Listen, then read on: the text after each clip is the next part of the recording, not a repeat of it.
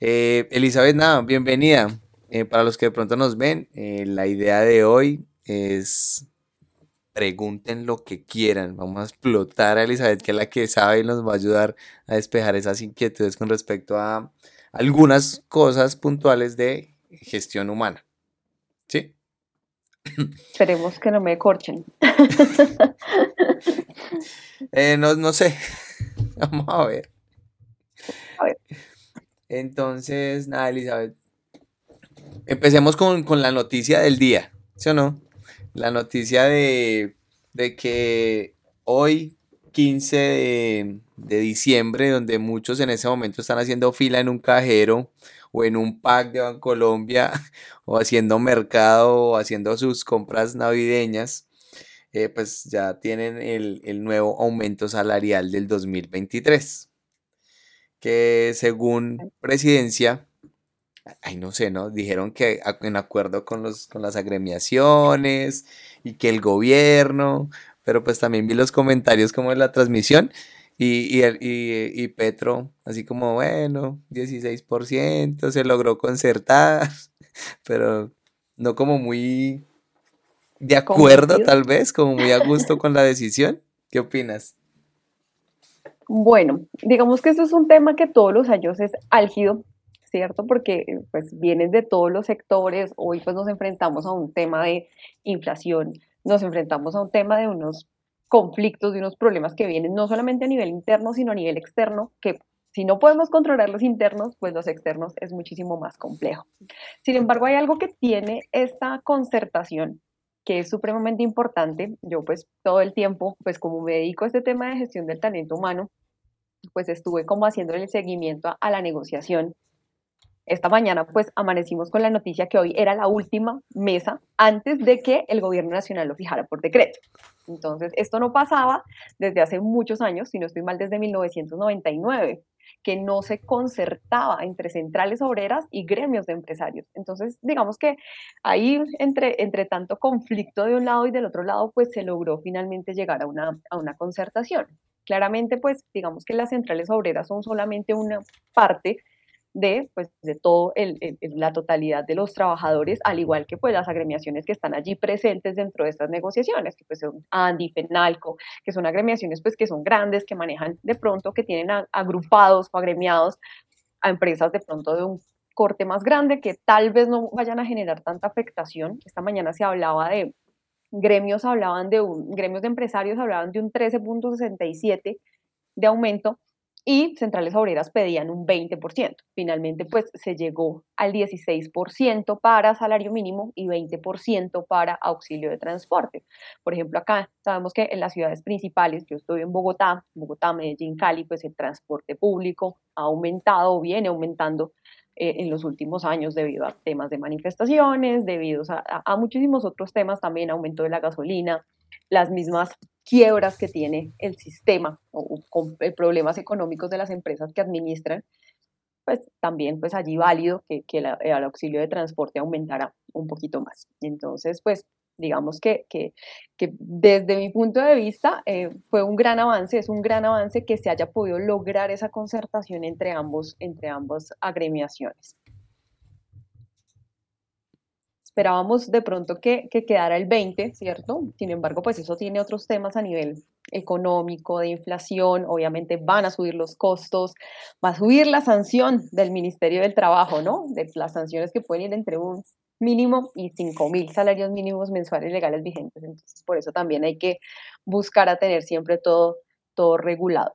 Pero pues, digamos que, que se dio, me parece que es un, un, importante eh, aumento sin embargo, pues sabemos que el otro año pues vamos a, tener otros, otros problemas a nivel de, de, costos, de aumento de, de, los costos de producción de muchas organizaciones. Y pues como consecuencia, en efecto dominó, pues van a subir muchos de los productos y servicios. Y no sé si tal vez vaya a llegar a ser suficiente, que pues realmente lo que necesitamos es ver otro tipo de, cambios eh, a nivel económico, a nivel social, a nivel político, pero pienso que es un buen, un buen momento. Se dio un bonito momento. No, y, lo que dices tiene mucha razón en, en, cierto punto con el tema de todo el mundo dice, ay, no, súper que subió el salario mínimo. tenga en cuenta que así mismo le van a descontar de salud, pensión. Si usted tiene un seguro y le chocan el carro o algo, es 160 mil pesos más que lo que le costaba el año pasado. Eh, bueno, este año. Eh, el copago también de, de la EPS, todo, va a incrementar en cierta medida. Y lo que tú dices del transporte, pues en Bogotá yo creo que va a ser peor todavía, porque como están con ese tema del metro, eh, también hace eh, esta mañana precisamente en el almuerzo fue que vi la noticia que estaban con el tema de algo de mm, un proyecto en la, en la séptima que para una zona verde o un, paso peatonal verde, no sé, algo así. Bueno, digamos que acá en Bogotá una parte del centro de, la ciudad ya está peatonalizado, entonces digamos que ahí la afectación a, hacer de transporte pues no, sería nula porque no, ya hay una parte que está peatonalizada desde hace ya varios años. No, no, no. Al principio es como todo, ¿no? Al principio todos, no, porque ahora van a quitar el comercio y finalmente la gente resultó acostumbrándose y realmente es muy bonito eh, transitar a veces por el centro. Entonces son, son este tipo de cambios que se van, que se van dando. No, claro, no, sino que era, era un tema de que en ese momento es una calle muy, muy transitada, pero pues que, que, que la gente que sí, que sí querían que hicieran, otros que no, y ahí fue donde salió la noticia de entonces, sin ofender a la periodista que hizo el tema, no sé si lo viste, de que se fue a medir un, un, un hueco que tenía un charco con una regla o ah, algo así, y es que 30 metros. Puso la regla y dijo, es que no, es que esto mide 30 metros. Entonces, pues un hueco de 30 metros de profundidad, pues no creo que lo hayan dejado así. Sí, sí. Pero bueno, eh, todo ese tema de transporte acá a Medellín es lo mismo, porque igual también está están haciendo ampliación de redes de alcantarillado, entonces también hay cierres en ciertas zonas. Uno ya sabe que para tal parte a cierta hora uno, hombre, ni me voy a perder tiempo allá porque son tres horas en un taco ahí. Bueno, eh, la, otra pregunta que, que surge con respecto a todo esto en esta época, ¿no? Porque ya hoy algunos recibieron primas. Otros eh, no la han recibido, pues, la recibirán en el transcurso de la semana, ¿no? Pero eh, aquí es de pronto información que la gente no sabe. Y es qué pasa si no le pagan la prima antes de... O sea, ¿qué, qué, temas hay de trasfondo ahí? Y bueno, y, también qué pasa si una empresa dice, hombre, es que no tengo cómo pagar por, por X o Y motivo. Bueno, digamos que, la prima de servicios es una obligación que surge desde la creación de la relación laboral, ¿no? Pues sé que si contrato a un trabajador o nómina, un contrato laboral, pues voy a tener una serie de obligaciones. El plazo máximo para pagar la prima es el 20 de diciembre. La prima del segundo semestre el 20 de diciembre, la prima del primer semestre junio 30.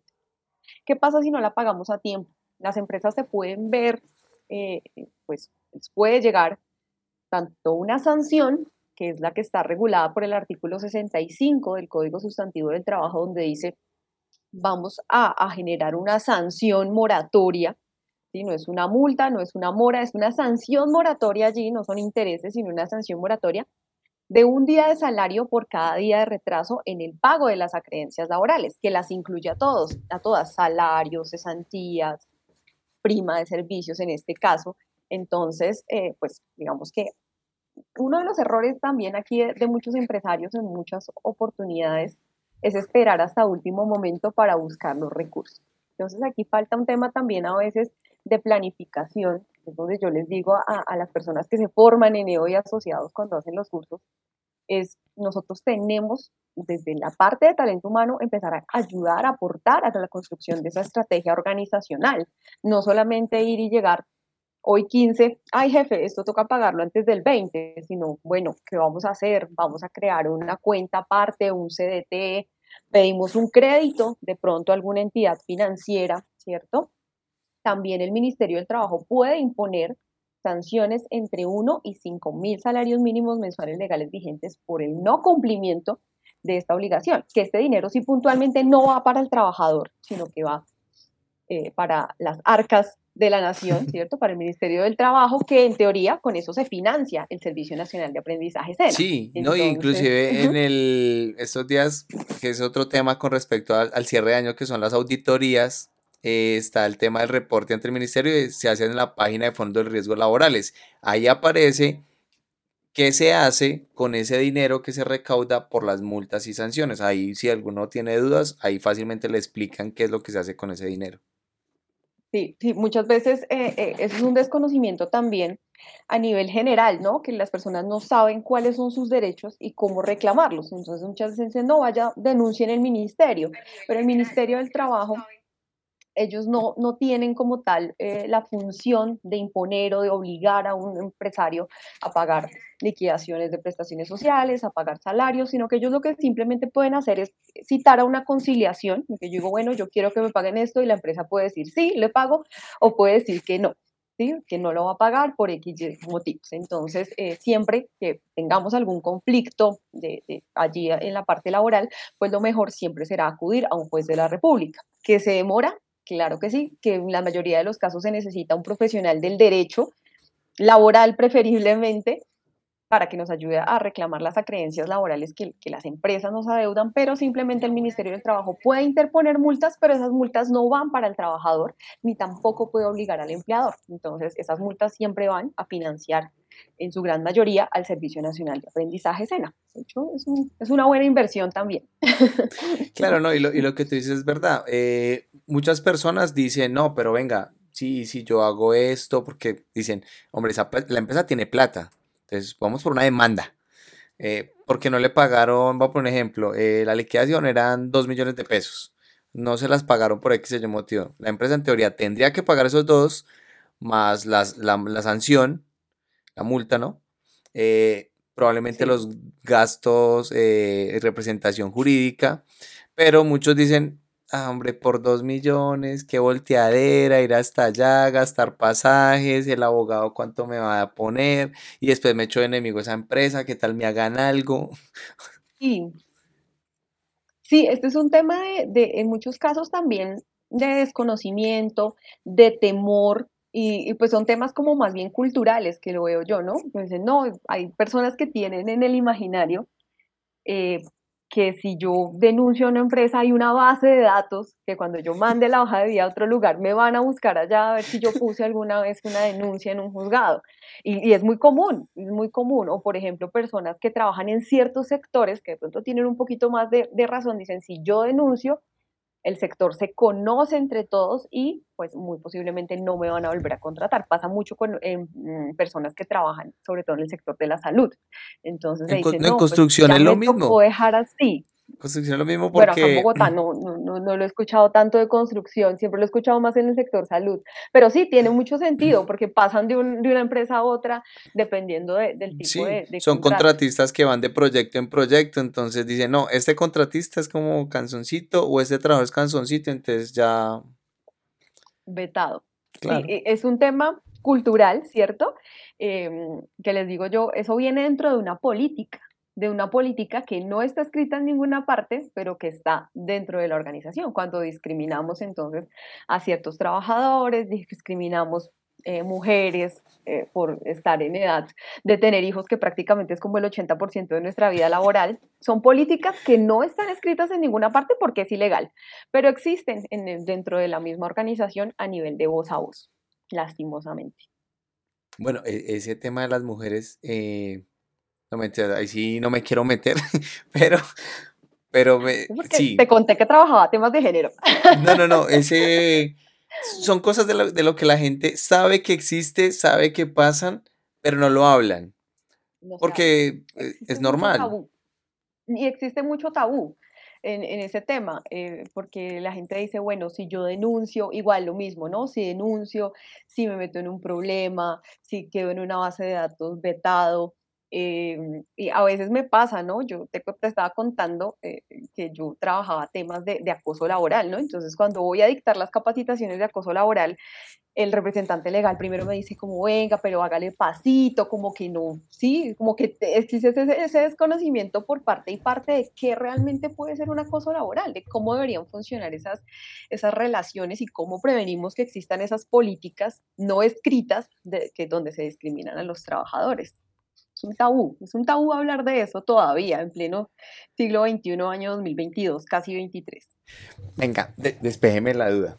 Eh, usted y yo nunca nos hemos visto. No. No, estoy seguro que tampoco se puso a ver, bueno, ¿quién es este tal, tal? ¿Quién es, quién es? Contame pues.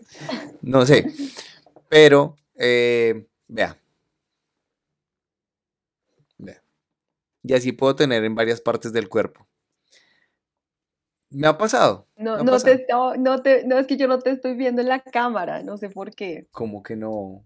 Pero sí vi que había un video. Yo vi un video que había que te, te comentaron en TikTok y creo saber por qué. Eh, creo saber de qué me estás hablando. ah, sí, claro, con razón. Espéreme, ya le digo. Ahora sí. Ay, no. Sí, ahora sí te. Ahora ya no. Ahora sí. Ahora sí. Error mío, técnico. Yo sí sé, no me dijo. Pero mira.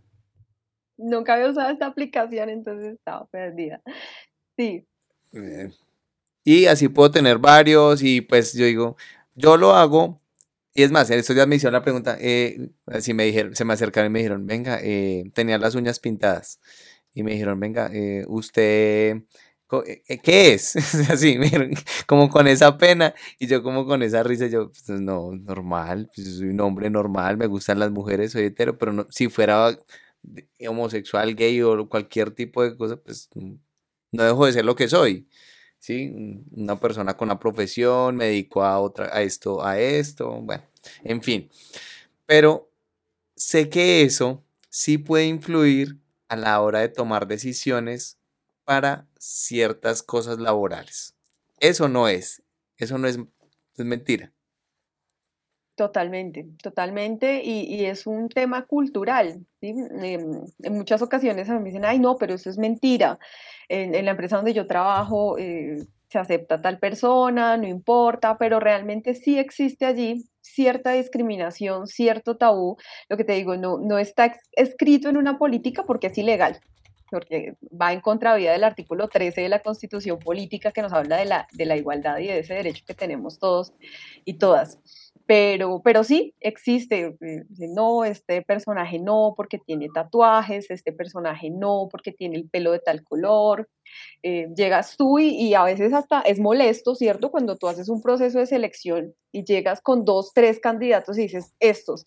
Y, y más allá de, de que el gerente o el líder que está haciendo ese proceso entre a mirar cuáles son las capacidades o las habilidades de cada uno. Me diga, no, la señora que tiene tres hijos, no, el muchacho que tenía el tatuaje, no, la chica que tenía, eh, que se ponía minifalda. Alguna vez alguien me dijo, no, la chica que tenía un, un pantalón que tenía una, unas almohadillas en, las nalgas, me dicen, no, ella no, porque si, si así miente con su cuerpo, ¿cómo será dentro de la empresa?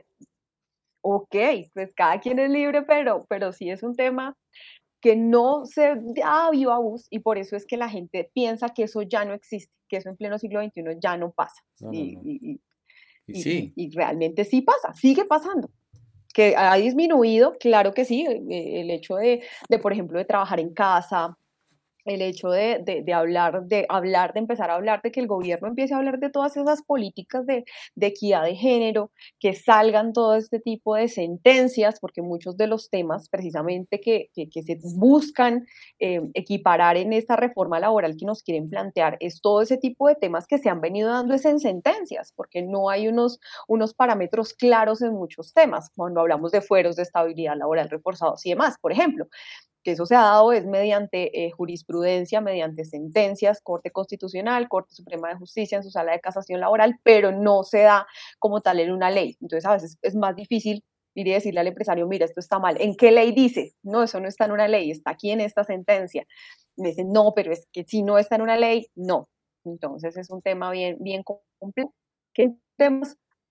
Ser un tema cultural, el simple hecho de poner una ley no lo va a cambiar necesitamos un tema más de sensibilización.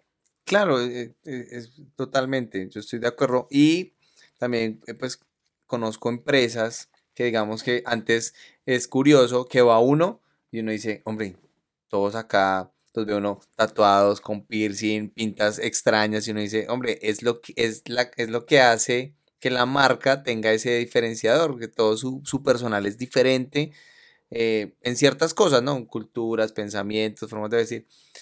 Y hay otras que todos quieren que ser cuadriculados, eh, camisa, corbata. Llegó con la camisa arrugada. Uy, qué pena usted. O sea, Totalmente. no, no voy con, no, o sea, no, no me gusta eso. Yo trabajé hace algunos años en una empresa que a pesar de ser Bogotá, hacía un calor impresionante y no teníamos derecho a quitarnos la chaqueta. ¿Por qué? Porque al jefe no le gustaba que nos viéramos sin chaqueta. Entonces tú sudabas, eh, tomabas agua con hielo todo el día porque el calor era impresionante y no tenías derecho a quitarte la chaqueta. Y tenías que ir siempre en traje, eh, mujeres en sastre y hombres en traje de paño y corbata, a pesar de que nadie nos veía, porque en esa época aún trabajaba yo en el tema contable. Entonces a nosotros nadie nos veía nunca. Entonces, un tema absurdo, entre comillas, que, viene siendo muy cultural. Sí, no. Pues, ah, bueno, ahí la pregunta, listo. El problema está. El problema sabemos que, es un, choque y, y, eso es muy común sin ofender a nadie. Y si se ofende, pues igual también no me importa. Eso pasa mucho con las empresas que son vieja guardia o que tienen dentro de su estructura a alguien pues muy mayor porque también me encuentro entre todo este gremio personas que pueden tener mi edad o son menores, su empresa, y llegan y, hey, ¿qué más? Bien, o qué, parce, venga, nos sentamos acá a una mesita, tan conversamos, eh, vamos a hacer esto, un negocio, tan, adiós, chao. Y, y, es igual, es un man tatuado o es un man súper relajado, me han llegado hasta en pantaloneta, yo, parce, normal. Pues a mí eso no, o me llega el señor súper formal y eso, pero hay unos que me ha que son súper abiertos y me dicen, normal, porque estamos haciendo, es un negocio, algo laboral. No, lo, lo, que haga la persona en su tiempo, o sea, o como personal, pues influye. El problema acá eh, y la duda que, que me surge es, bueno, ¿y qué hacemos? O sea, ¿qué se puede hacer para transformar o cambiar esa forma en la que se percibe el ambiente o el entorno, porque si físicamente lo juzgan por algo, pero eh, no sé, eh, laboralmente, profesionalmente, éticamente, puede ser muy bueno. Bueno, el tema aquí es un tema complejo porque lo que se necesita es una transformación cultural.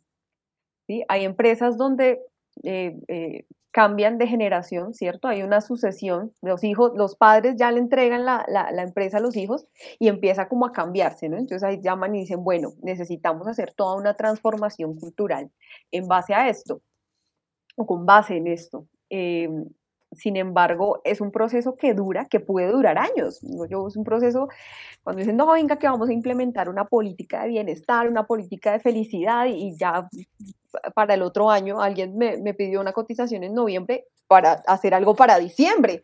Yo no, es que esto no es tan sencillo, eso requiere de todo un proceso de transformación, de sensibilización, de aprender a entender las realidades del otro, porque a veces eh, el tema es que nos hemos creado como con una única estructura, ¿cierto? Entonces, oficina, tacones, eh, oficina, corbata, ¿sí? No podría estar allí nadie, aunque como te decía yo en la empresa donde trabajé, nadie me veía porque yo estaba ya en contabilidad en el segundo piso, oficina de Betty la Fea, nadie me veía. Entonces, ¿por qué tenía yo que ir así, así vestida? Es un tema de, sensibilización que en muchos casos em, se ha venido trabajando, sí se ha venido trabajando por parte del Ministerio del Trabajo, hay ciertos programas de acoso laboral. En este momento se ha venido, em, pues con este cambio de, de gobierno, se ha venido trabajando un poco más, ¿cierto? Se ha venido haciendo un poco más de énfasis. Hemos visto que, el Ministerio de Trabajo ha dicho, bueno, vamos a investigar, vamos a sancionar.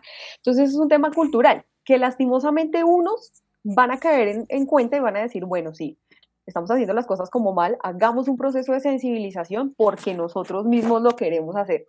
Habrán otros que le tendrán miedo al ministerio, habrán algunos que después de sanción del ministerio es que van a empezar a aplicar. De hecho, las tres eh, alternativas me parecen, a pesar de que quisiera que el tema se diera de manera voluntaria, hablando de desde una transformación cultural.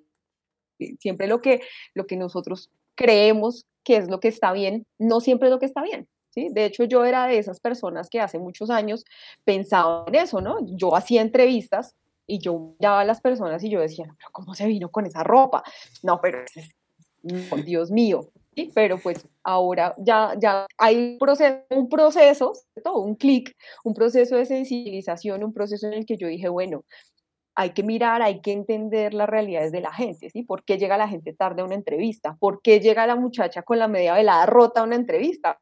Tuvo que haberse montado en un transporte público no sé cuántas horas, qué tantas personas se detrás delante que terminó con una media rota, ¿sí? Y no debería tener problema. Entonces pienso que, que hacer ese clic de, de, entrar en una sensibilización, que es un proceso de transformación y que puede durar muchos años. Eh, hace algunos días estaba haciendo un, un, diplomado sobre temas de, de género, ¿sí? De, enfocado en, en, el tema del machismo. Yo sabía muchas muchachas que peleaban, ay, es que mi abuelito y es que mi papá y no sé qué. Peleando no vamos a llegar a ninguna parte. Además, porque son personas que llevan demasiados años arraigados a esa cultura, ¿sí? Entonces, está bien que en la oficina todo el mundo tenga corbata y tacones. Entonces, vienen muchos años arraigados a esa cultura, que funciona igual que con el abuelito que está acostumbrado a que, o a él lo criaron en que la, esposa era la que tenía que cocinar, cuidar los hijos, no podía entrar a la universidad. Entonces, de un momento a otro no va a cambiar su perspectiva porque lleva 70 años con el mismo pensamiento. Entonces, es un tema más de, de construir de, de manera colectiva, de entrar a decir, bueno, ¿por qué piensas así? ¿Qué pasaría, por ejemplo, en el escenario en el que tu esposa pudiera salir y verse con las amigas en, un escenario de, irse a tomar un café, de ir a la panadería de la esquina solo con las amigas una tarde, ¿sí? ¿Qué pasaría? ¿Qué pasaría en la casa? Se cae la casa, ya los hijos están grandes, ya no debe haber problema. Es un tema más de entrar a construir de una manera de conversación, de una manera más relajada, diría yo. Igual pasa con el empresario, ¿no? ¿Qué pasa si yo no me vengo en tacones? si a mí nadie me ve porque estoy en la oficina de Betty la Fea. Además tengo una carga de trabajo grandísima, tengo que caminar, de hecho en esta empresa, em, era una empresa que tenía, manejaba unos camiones grandísimos y cuando pasábamos por donde le hacían mantenimiento íbamos, imagínate, también allí había otra forma también de entrarle al empresario porque hubo varias accidentadas pero pues en esa época no era como tan común el tema de la, de la seguridad y la salud en el trabajo, que de hecho yo un día, yo por mí misma dije, bueno, cuando pase por allá pues voy a llevar eh, unas baletas porque pues, no me voy a caer, pero sí digamos que es un tema más de, de entrar a, desde otra perspectiva, como decirle, es que es obligatorio, no, porque obligatorio tantas cosas que obligatorias que las empresas no cumplen. Entonces es más un tema de, de charlarlo, de hablarlo, de, de exposición de, de, motivos, digo yo. Claro, esa es la otra. El hecho que exista un requisito normativo no garantiza que realmente eh, la empresa lo cumpla, pues porque la frase típica es, mientras no pase nada, todo fluye. Pero hay cosas como más de trasfondo y es, por ejemplo, lo que tú decías es, si, si las personas no se sienten cómodas, no se sienten a gusto, por ejemplo, tú hablando con alguien de, otra, de otro sitio, dicen, hombre, yo hago lo mismo que usted, tengo una oficina más grande y, y los viernes, no sé, los viernes eh, dan cerveza. Voy a poner un ejemplo, sí, algo así. Pues dice, oiga, chévere, ¿no? Yo también quisiera trabajar en una empresa así. Entonces, ¿qué es lo que hace eso? Que las personas busquen trabajo en otra parte. Y el empresario termina, bueno, se me fue. Entonces, a contratar. Bueno, examen médico, toca asumir el costo. Eh, contratación, nuevamente. Ay, venga, liquidación, ¿no? Entonces, como que no sienten e-, ese, ese golpe o no lo ven en temas económicos, pero cuando ya después de pronto si le muestra una cifra, una cifra más grande, dice, ay, pero ¿cómo así? Estamos perdiendo plata y vea yo dando refrigerios y yo dando no sé qué. Sí, total. Eh, digamos que ese es uno de los temas. Y es que muchas empresas, para bien o para mal, ¿cierto? Se crean de una manera muy empírica, ¿cierto? Entonces, vamos a montar un puesto de empanadas y y ya, y empieza a crecer y a crecer y a crecer y se vuelve una burbuja y no se tienen en cuenta todos esos temas, ¿sí? Entonces, por ejemplo, yo que soy contadora, lo he visto en muchos lugares Y entonces no sé por qué los contadores resultamos metidos en todo, ¿no? Entonces el contador es el que me hace lo de la dotación, el contador es el que me monta por allá la evaluación del sistema de gestión, el contador es el que me hace la nómina y le preguntan al contador, le piden al contador que le haga contratos cuando nosotros no estamos formados para eso, ¿cierto? entonces nosotros empezamos, porque yo pues todavía estoy en varios grupos, ya no me dedico al ejercicio de la contaduría, pero sí estoy en varios grupos de, contadores. Ah, alguien tiene un formato de un contrato, alguien tiene un formato de no sé qué, alguien tiene. Entonces terminan metidos en una cantidad de cosas. El empresario piensa que, es, que lo que está haciendo lo está haciendo bien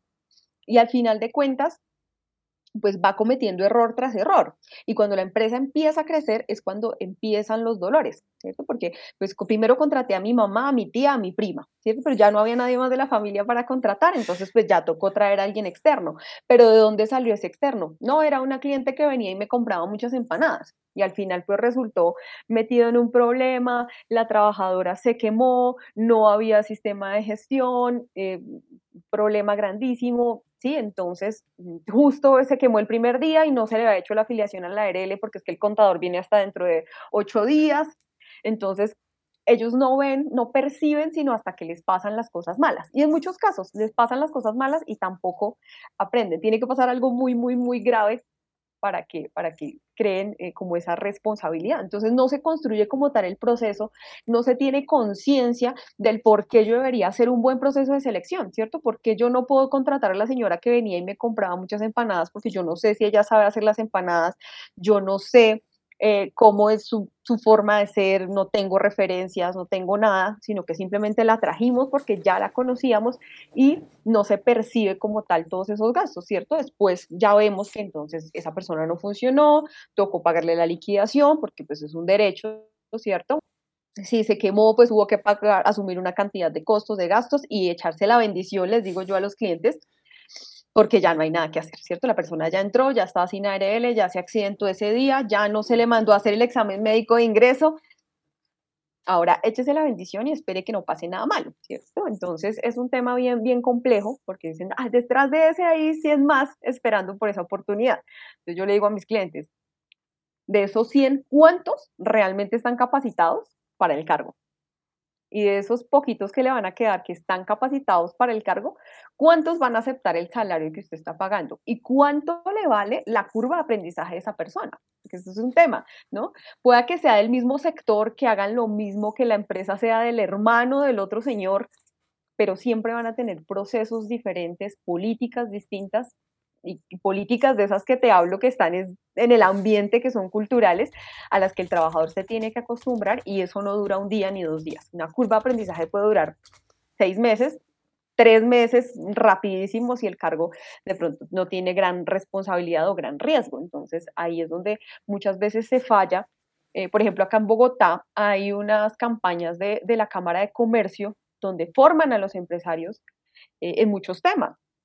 Sin embargo, el, acceso eh, de las personas es muy básico. No sé si es que falta promoción, no sé si es que la gente lo ve como pérdida de tiempo, pero a los espacios muy poca gente se conecta. ¿sí? Diario se, crean no sé cuántas empresas, creo que más de 200 empresas, y a estos cursos tú vas, y hace poco estaba en, un curso de marketing en, en la Cámara de Comercio y lo tuve yo sola pues estuve yo de buenas porque me hicieron una asesoría personalizada, pero pues es ese tipo de cosas que todos deberíamos acceder porque pues ahí está, es gratuito y pues nos pueden ayudar a ese tipo, a no cometer ese tipo de errores o dejar también esas creencias, ¿no? Claro, no, tienes razón. Eh, pues, por ejemplo, acá en Medellín también llega mucho el tema de la Cámara de Comercio pero también es porque algunos son gratis y otros sí son como una membresía, bueno, en fin. Eh, antes de, seguir por acá, me hacían una pregunta, Alexis López en YouTube, me hacía una pregunta de, oye, pero el ejemplo que ella da es de acoso, ¿cierto? O es al estar, o al estar en el código de vestuario no aplica. Que era lo que hablábamos hace poquito de, del ejemplo que ponías de esta chica, que no sé qué.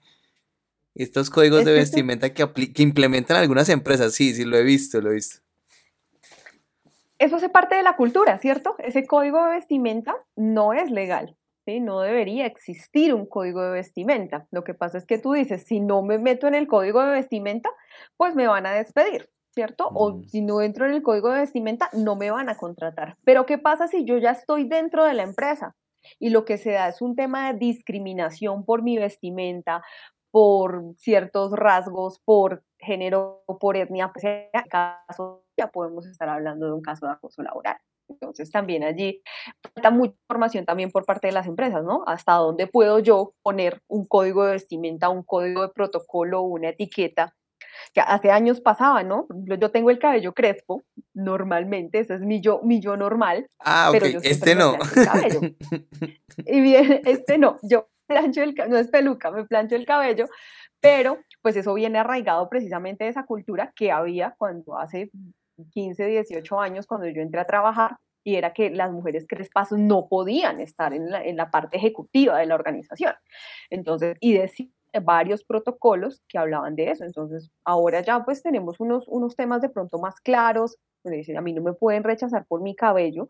Eh, en muchos casos, eh, pues el mío es porque mi mamá es crespa, pero en muchos casos viene de, un, de, de, afrodescendientes. Entonces ahí como también entramos a, a, involucrarnos en ese, en ese tipo de cosas, pero el código de vestimenta no debería existir Obviamente, si yo pongo un uniforme, pues es otra cosa, ¿cierto? Es parte de la dotación que estoy entregando, pues es obligatorio ponérsela, pero ya que yo pues imponga ciertos protocolos que de pronto vayan en contravía del libre desarrollo de la personalidad, ¿sí? Aunque yo sé que acá sale todo, ah, entonces se van a ir a en pijama, entonces en leggings, en chanclas, no, ¿cierto? Yo creo que, que también eso es un nivel de parte y parte, ¿no? Pero pues este tipo de no deberían existir y sí pueden caer en algún momento en un tema de acoso laboral por discriminación. Claro. O por despido por este tipo de cosas. Claro, va sumando punticos ahí como para, para eso. Porque Alexis acá me dice que, que lo preguntas por el tema de, de, de, que tenías la chaqueta y que no te la podías quitar. Pero bueno, podía que, puede que estuviera eso en un código de vestimenta o puede que simplemente era como eh, la observación y el comentario verbal de una persona pues de cargo directivo. No, Llegó el gerente, pónganse la chaqueta a todo el mundo. Se fue el gerente, quítese la chaqueta a todo el mundo. Sí, algo así. Nos está llamando la doctora, no sé qué, póngase la chaqueta. Unos abrigos, porque ya yo aún no era el abrigo de la mañana aquí en Bogotá, atravesamos por todos los climas, entonces por la mañana pues el, el, el, gabán, el abrigo y llegaba el gerente y pues tocaba ponérselo porque, y sudar y tomar agua con hielo porque no había nada más que hacer. ¿sí? yo tenía compañeras que iban al baño y se desvestían y se pasaban agua por todo el cuerpo. O sea, eh, así de grave era, era el tema y era cultural. ¿sí?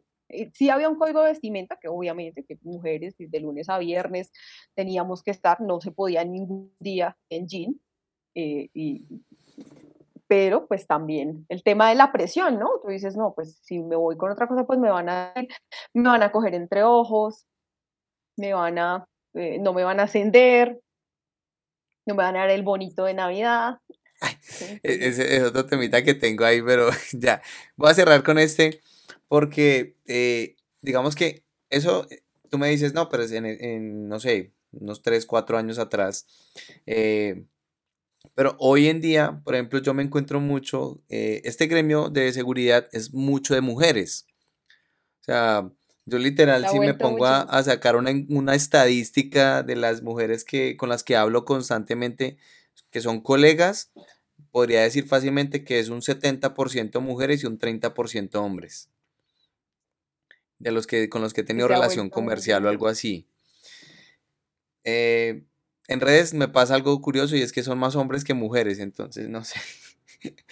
Pero me encuentro muchos momentos cuando las veo eh, en obra, donde sea. Las uñas súper arregladas, eh, el cabello también pues muy arreglado. Pues en, en obra sí suelen estar eh, pantalones y demás para que estén más cómodas.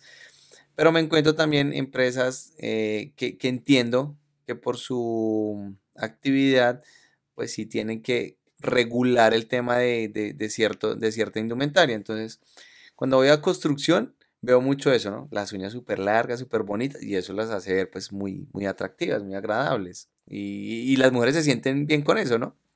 Y el cabello y todo eso. Y luego me voy al otro sector donde, pues, un sector que tenga algo que ver con alimentos, cero uñas pintadas. Ah, cero colonia, perfume, eh, aretas, piercing, maquillaje. Entonces, eh, las veo y digo, hombre, no, son, no se sienten bien, no se sienten cómodas porque las limitan un montón. Claro, pero eso es un tema más a nivel de salubridad, ¿no? Que ya tiene una exigencia legal, entonces ya digamos que, es distinto. Pero sí, sí, sí pasa. Sí, yo eh, lo he visto también en, muchos lugares. De llegan y ponga todas sus joyas en esta bolsa. Ah, sí, sí, sí, no. Eh, me, ha tocado unas donde son eh, laboratorios y literal toca entrar en peloto. Pues con traje así, en peloto. Sí. Pero digamos que el punto ahí también que te decía es em, la comparativa que hago yo, ¿no? ah, que construcción es muy maluco, no sé qué. Ah, pero la dejan ser y expresarse como quiera. Y una mujer en una obra, hombre, esa chica, mi amor, ¿qué quiere? Que le invito. en, sector alimentos cambia la cosa. Pero lo digo es porque construcción, pues pasa mucho eso. Entonces las mujeres, pues de por sí, eh, las tratan un poco mejor, ¿no? A uno de hombre no le invitan un café ni a palo hay ciertos sectores que son un poco más relajados también en ese, en ese tipo de, temas. Sí, sí, sí, no son tan, tan... Bueno, ahorita que tocaste el tema de, del aguinaldo, eh, hay muchos memes, inclusive eh, aquí, preparándome para la lancheta que me van a dar, aquí contando el aguinaldo que me van a consignar. ¿Qué, qué, de dónde, o sea, eso ya me surgió la pregunta, es, ¿de dónde salió ese tema de que el aguinaldo se tiene que dar? De que la fiesta hay que hacerse, de que la fiesta tiene que tener rumba, comida, trago, integración o algo así. O sea, ¿de dónde salió ese, ese tema? Y, bueno, y, la empresa cae en dos cosas, ¿no? Lo hago y soy una alcahueta, y no lo hago y soy un hijo de. Sí, eso es un tema también cultural, ¿no? Eso data de, yo creo que de toda la vida, donde siempre se ha hablado de la fiesta de fin de año y los empleados esperan todo el tiempo la fiesta de fin de año. A mí me pasó hace muchos años en una empresa y el año anterior la empresa había obtenido utilidades grandísimas y habían hecho una fiesta en un super lugar habían llevado un cantante de vallenato, a mí no es que me guste mucho esa música, pero pues todo el mundo hablaba de, la, de la super fiesta que habían hecho y para ese año entró uno de los TLC, la empresa era una exportadora, entonces nos hicieron como una especie de asado dentro de las mismas instalaciones de la empresa, entonces pues todo el mundo quedó desilusionado. Entonces eso es un tema también de mucho manejo, hoy por hoy con el tema de que, lo, yo siempre le, lo hablo y lo menciono, ¿no? Tenemos una política de uso de alcohol y drogas y ese día vamos y les repartimos trago hasta donde más no puedan. Entonces eso es un tema bien, bien complejo.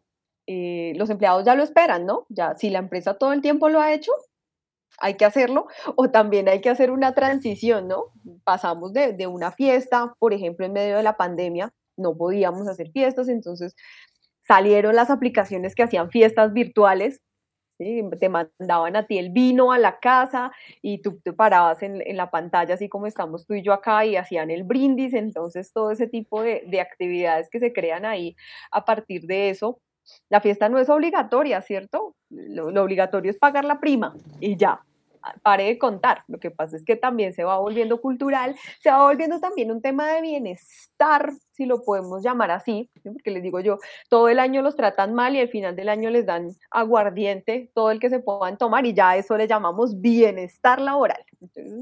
en algunas organizaciones ya se vuelve cultural y hace parte también de ese tema de bienestar, ¿no? De, decir, bueno, la empresa va a premiar o va a agradecer todo este tema de, todo el trabajo duro, fuerte durante todo el año, haciendo una fiesta, que es lo que muchos a veces esperan, eso que mencionabas hace un rato, las mujeres se mandan a arreglar las uñas, el cabello, compran ropa nueva y van allá y comen y toman y bailan y, al final pues también terminan algunas en, conflictos. Y, pero pues no es obligatorio, ¿no? Ya se va volviendo, es más bien como, como cultural este, este proceso de, de las fiestas que todo el mundo espera al fin de año. E inclusive ahora, para que tú puedas hacer una buena fiesta en un buen lugar, por ejemplo acá en Bogotá, tú tienes que reservar en junio. Entonces tú ya tienes que saber qué es lo que vas a hacer, más o menos cuántas personas van a ir, tener más o menos pensado qué menú vas a ofrecer, cuánto trago vas a dar y pagar un anticipo del 50-70% en junio para la fiesta. Inclusive tú en junio buscas acá lugares, por ejemplo acá en Bogotá es muy común que la fiesta se haga en un restaurante que se llama Andrés Carne de Res, que es en Chía, o Andrés DC, que es en, cerca del Centro Comercial Andino. Y eh, pues ya eh, cuando tú vas a mirar en junio ya no hay puesto para diciembre, ya te toca finales de noviembre, entonces ya también se ha vuelto como demasiado cargado, ya la gente dice, no, yo no voy, y si voy me dan un trago y yo no me sé controlar, ¿será que me lo tomo? ¿Será que es bueno ir? Me preguntan a veces, ¿será que es bueno ir? Sí, pues digamos es una actividad de la empresa y si es en horario laboral, pues hay que ir. Si es en horario extra laboral, pues podría yo decidir si voy o no voy, pero pues digamos que esto también es un tema que genera relaciones. Eh, hoy por hoy, pues eh, lo menciono mucho y hay personas que les cuesta un poco relacionarse. Y si les costaba un poco relacionarse de manera presencial, pues de manera virtual sí que peor porque nadie prende la cámara para las reuniones. Hay gente con la que yo trabajo, por ejemplo, de algunas empresas que, con las que empezamos contratos después de que inició el aislamiento preventivo y no les conozco la cara. ¿Sí? el jefe de recursos humanos que entró hace un año y medio y no le conozco la cara porque nunca ha abierto su cámara. Entonces es un tema allí también de entrar y generar esas relaciones laborales. Pienso que es más un tema de, de networking laboral, por llamarlo de alguna manera, que, que, cualquier otra cosa. Lo veo yo, yo así. Claro, lo que tú dices, por ejemplo, con Andrés Carne de Res, eh, si acá hay uno por la milla de oro, si no estoy mal. Eh, no he ido, he ido al de Bogotá, al DC, el de Chía no lo conozco. Eh, pero pues eh, Andrés Carne es, es, es, otro nivel, porque incluso ellos tienen zonas VIP, está la zona del común y la zona donde tienen hasta etiqueta, o sea, tienen ciertos protocolos y se, se ¿cómo es que les llaman? Eh, cuando uno dice, no, quiero dejarte... El derecho a admisión. Exactamente, se reserva el derecho. no, venís con esas medidas, no me gustan, no puedes entrar, o sea, algo así. sí. sí creo que yo digamos no estoy de acuerdo con esas fiestas que dicen vamos a hacerla en este sitio, salón de eventos y deben ir de etiqueta y protocolo. Pues hombre, automáticamente esa persona dice, no, yo a qué voy a ir, el traje me cuesta como, voy a poner, el traje me cuesta 200 mil pesos, el taxi, eh, el, peinado, las uñas, eh, bueno, un montón de cosas. No, pues me voy a gastar la prima en un día, en una noche, para ir a comer y, de pronto a ver si me gano algo en la rifa o en el bingo. Entonces, yo creo que no, no, no me parece. Y lo del trago, hombre, eso es. No todo el mundo toma, por primero que nada. Y el trago es desinhibidor. Cumple su función. Desinhibe. Si usted es peleón, pues va a pelear. Si usted es llorón, va a llorar. Si usted es amoroso, pues va a darle amor a todo el mundo. Entonces, Total, no, y me la pasó todo el, año replicando una política de alcohol, de uso responsable del alcohol, de las drogas, y ese día voy y les doy trago allá sin saber quién puede tener el control y quién no, porque eso no, yo creo que ni siquiera nosotros mismos lo podemos saber, ¿no? Tomamos y no sabemos si ese día me va, a poner a llorar o si me va a poner a pelear o si me va a poner a cambiar el mundo cuando estamos en temas de, yo salgo a, tomarme, por ejemplo, una cerveza con mis amigos de, contaduría y eso hacemos una reforma tributaria que nos va a beneficiar a todos a, nivel latinoamericano. Pero sí, y, si les damos todo el trago que ellos se puedan tomar, pues muy seguramente, además porque muchos lo ven, ¿no? Como, como lo que tú decías, ¿no? Eh, lo que estábamos hablando hace un momento, es la obligación de la empresa de dar la fiesta. Entonces, como la empresa compró el trago, pues no va a tomar todo el que mm, pueda, porque pues, es un beneficio para mí porque he trabajado muy duro todo el año.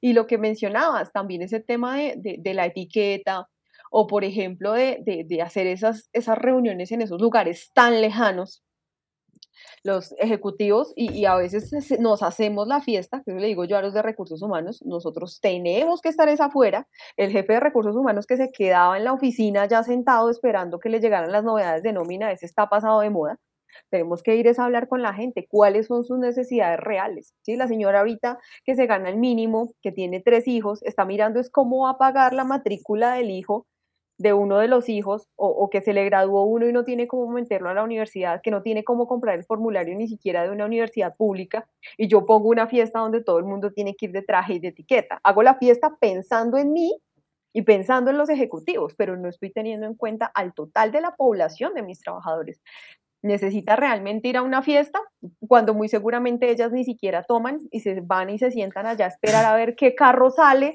que me pueda acercar a algún lugar donde pueda coger transporte porque coger un bus de, de Chía, eh, un taxi, un, un, Uber de Chía a Soacha, por ejemplo, de Chía a Bosa, pues no, no está fuera de las posibilidades. Entonces también eh, yo les pido a, las personas, digo, mucha prudencia, mucho análisis, realmente ese análisis sociodemográfico de qué es lo que necesitan mis trabajadores. Ellos no necesitan una fiesta. Por ejemplo, te contaba que yo soy vegana, ¿no? Y la fiesta hacen un asado. yo me quedo allá como... Te iba a decir eso. Usted una sabes que buenas y no hay carne de lenteja o algo así. Sí, entonces yo me quedo como, no, bueno, nunca pensaron en mí. Entonces, sí, por ejemplo, yo ir a hacer una fiesta de fin de año y hacer todo vegano, pues, no, tengo que tener en cuenta esa la población y no, no pensar la fiesta únicamente para los dueños o pensar únicamente la fiesta para los ejecutivos, que es lo que en, muchos problemas precisamente de ese teletrabajo, de ese trabajo remoto existe ahora, ¿no? Pensamos solo en el ejecutivo, pensamos solo en el administrativo y los demás Ahí tengo una planta de 100 administrativos y 1.500 operarios de planta, pero yo solo me enfoco en los administrativos. Entonces, ahí también hay que, pues yo, nos metemos allá en la responsabilidad social, empresarial y, una cantidad de, banderillas, pero realmente no, no pienso en, en, mi población. la responsabilidad social es con los demás, los de aquí adentro no. Sí, eso, eso, es verdad. A veces falta un poquito de empatía, pero eh, está al extremo, ¿no? Yo también he encontrado empresas donde cuando llego y pues eh, hablamos una relación y uno pues tiene amistad con, las personas y, uno pregunta, bueno, ¿y ustedes qué, qué hacen en esta época? Y me dicen, no, pues a veces hacen una fiesta, una comida, algunos me dicen, no, natillita y buñuelos, pero cuando uno va a ver, no, bicicleta para todos los empleados. Y yo, chévere, si no sea para él, de pronto es para los hijos. Eh, no, ancheta para todo el mundo. Eh, no, aquí no hacen fiesta, aquí no hacen nada, a todos les consignan eh, una quincena adicional. Yo, pues no, chévere, o sea, genial el flujo de caja y pues no todo el mundo hace eso. Es más, así le consignen la mitad de una quincena, la gente lo va a agradecer. Claro. Por lo que tú dices, es que el mínimo o se gana dos mínimos, pero es que nadie sabe la, necesidad de nadie. el pobre haya endeudado en ICETEX, eh, en un data crédito, en una Gabal, en, en, el éxito con alguna tarjeta que, bueno, en fin, o sea, y con ese tema de, del aguinaldo por acá, que generé la, la inquietud, que de dónde salió ese aguinaldo, y dice que nació en Roma, se refiere a un tradicional obsequio o paga extraordinaria que se realiza de forma anual en celebración a la Navidad. Entonces ahí, ahí está. Por si mm. alguno tenía la duda, así como yo, sale. Aunque acá en Colombia no es muy común el nombre de aguinaldo, ¿no? Sino a ver qué van a dar a fin de año. Sí, claro. aguinaldo. Porque es que, de hecho, en México sí hay como tal un rubro que está regulado en la ley de trabajo que se llama aguinaldo. Ah, ok. Ah, esa no me la sabía. Sí, en varios países se llama aguinaldo y es, digamos, como el valor de la prima de Navidad que pagamos nosotros acá. La prima del segundo semestre allá se llama es aguinaldo. Ah, bueno. Acá le Bueno, ¿y acá por qué le dicen la prima? No, la verdad, no sé. Ahí sí me corchaste. Corchada total. no sé por qué se llama prima. ¿Por qué? ¿Prima de quién era? Sí, porque uno dice, llegó la prima, no, ni la tía, ni la hermana.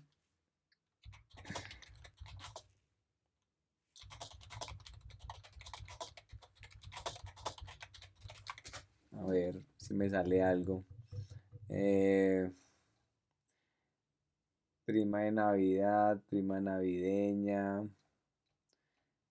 Mm, definición. Ah, bueno. Es definición, es, eh, le dicen prima es porque es prima de servicios. Ya lo encontré acá. Definición de prima de servicios. Prima de servicios es una prestación social que corresponde al pago que hace el empleador al trabajador para que de alguna forma el empleado también disfrute las utilidades arrojadas en la empresa. Sí. Pero bueno, lo del aguinaldo acá. Pero no, digamos que como tal, ¿por qué le pusieron el nombre de prima? Ni idea. No, no. De pronto como por hacerlo tal vez más técnico y no decir aguinaldo de servicios. algo más técnico. Debe tener, alguna historia. Sí, sí, va, a buscar más. Eh, digamos que, que, la prima lo que busca es compensar al trabajador eh, de una parte de las utilidades de la empresa que la empresa obtuvo durante el año. Por eso es que hasta hace muy poco fue que a las trabajadoras del servicio doméstico se les reguló el tema de la prima, porque la excusa era, o bueno, la, el argumento, que como ellas no trabajaban para una empresa que generara utilidades, sino para una casa de familia, ellos no tenían derecho, empleadas y em, trabajadores y trabajadoras del servicio doméstico, porque aquí ahí se incluyen eh, niñeras, choferes, jardineros y las señoras de, servicio doméstico que cumplen con los oficios varios en, la casa. Entonces, ellas no tenían derecho hasta esa prima y fue mediante una sentencia donde se dio allí el, principio de la igualdad, ¿cierto? Igual eran trabajadoras y también tenían ese derecho. Entonces, si busca, en teoría, compensar las utilidades de, la que la organización obtuvo durante el año, darle una parte a, los trabajadores. Sí, no, no, lo de la prima y, y eso es, y eso es o sea, esa semestral, ¿no? La prima semestral. Sí. Aunque en teoría es por las utilidades del año, solo que se distribuye en dos pagos. En dos pagos. Eh, bueno, lo del aguinaldo, eh, ya que, decías que lo de Bogotá, pues acá en Medellín sí, sí lo escucho no mucho, que mi aguinaldo, y vengo por mi aguinaldo, y bueno, y, es, y buscan es como o económico o un objeto material, ¿no? Una ancheta, la botella de algo, un detalle, en fin. Por acá, Alexis pregunta, eh, Will, ¿y los días de la familia? Que ese es otro tema, que lo, muchas veces lo utilizan para eh, la ejecución y el desarrollo de la fiesta. Pues, eh, lo he visto en organizaciones pues muy grandes que dicen la fiesta de fin de año es el día de la familia y normalmente son como en parques o eventos macro. Se puede, se puede siempre y cuando eh, sea un día laboral y sea, eh, pues, digamos que dentro de la regulación del Día de la Familia, se dice que pues la empresa puede organizar una actividad para que los trabajadores asistan con su familia. Entonces, si a la fiesta de fin de año no puedo ir con mi familia, pues no va a ser Día de la Familia porque el ideal, o sea, el ideal, nació la ley es para que la gente pueda compartir con su familia. Entonces, tiene que ir toda la familia a hacer un día laboral. La empresa puede disponer de un día y cubrir todo el evento o también lo puede dar cuando yo lo solicite para que me pueda entregar mi, día a la familia si la empresa no tiene como tal la, actividad. Eh, no, no, no, no, no estoy como muy familiarizado con el Día de la Familia, pero un ejemplo, si la persona en, el periodo laboral nunca pues se le dio ese tiempo el día de la familia y tampoco se lo, lo solicitó, ¿es liquidable? No. No es liquidable. O sea, no lo pidió, no le lo dieron, perdió. podría yo ir y decirles, señores Ministerio del Trabajo, en esta empresa no están dando el Día de la Familia, para que les vayan y les hagan una inspección y si podrían poner una multa, pero como tal no, no se reconoce o no tiene como tal una indemnización económica. Ok, es más, sí, sí, sí, es más intangible, pero, pero sí sancionable. Sí, digamos que eso es supremamente común en las empresas que no lo dan. Ay, pero es que acá yo les doy permiso para ir al médico, para ir a no sé dónde. ¿Cuántos días de la familia son? Son dos días, un día por cada semestre. Sí, sí, sí. Pues no, realmente nosotros, si a nosotros sí no nos han pedido, pues en, en caso yo lo digo por empresa, casi siempre no, necesito un día por X o Y y a veces lo suman con los de votación, pues Ah, pues.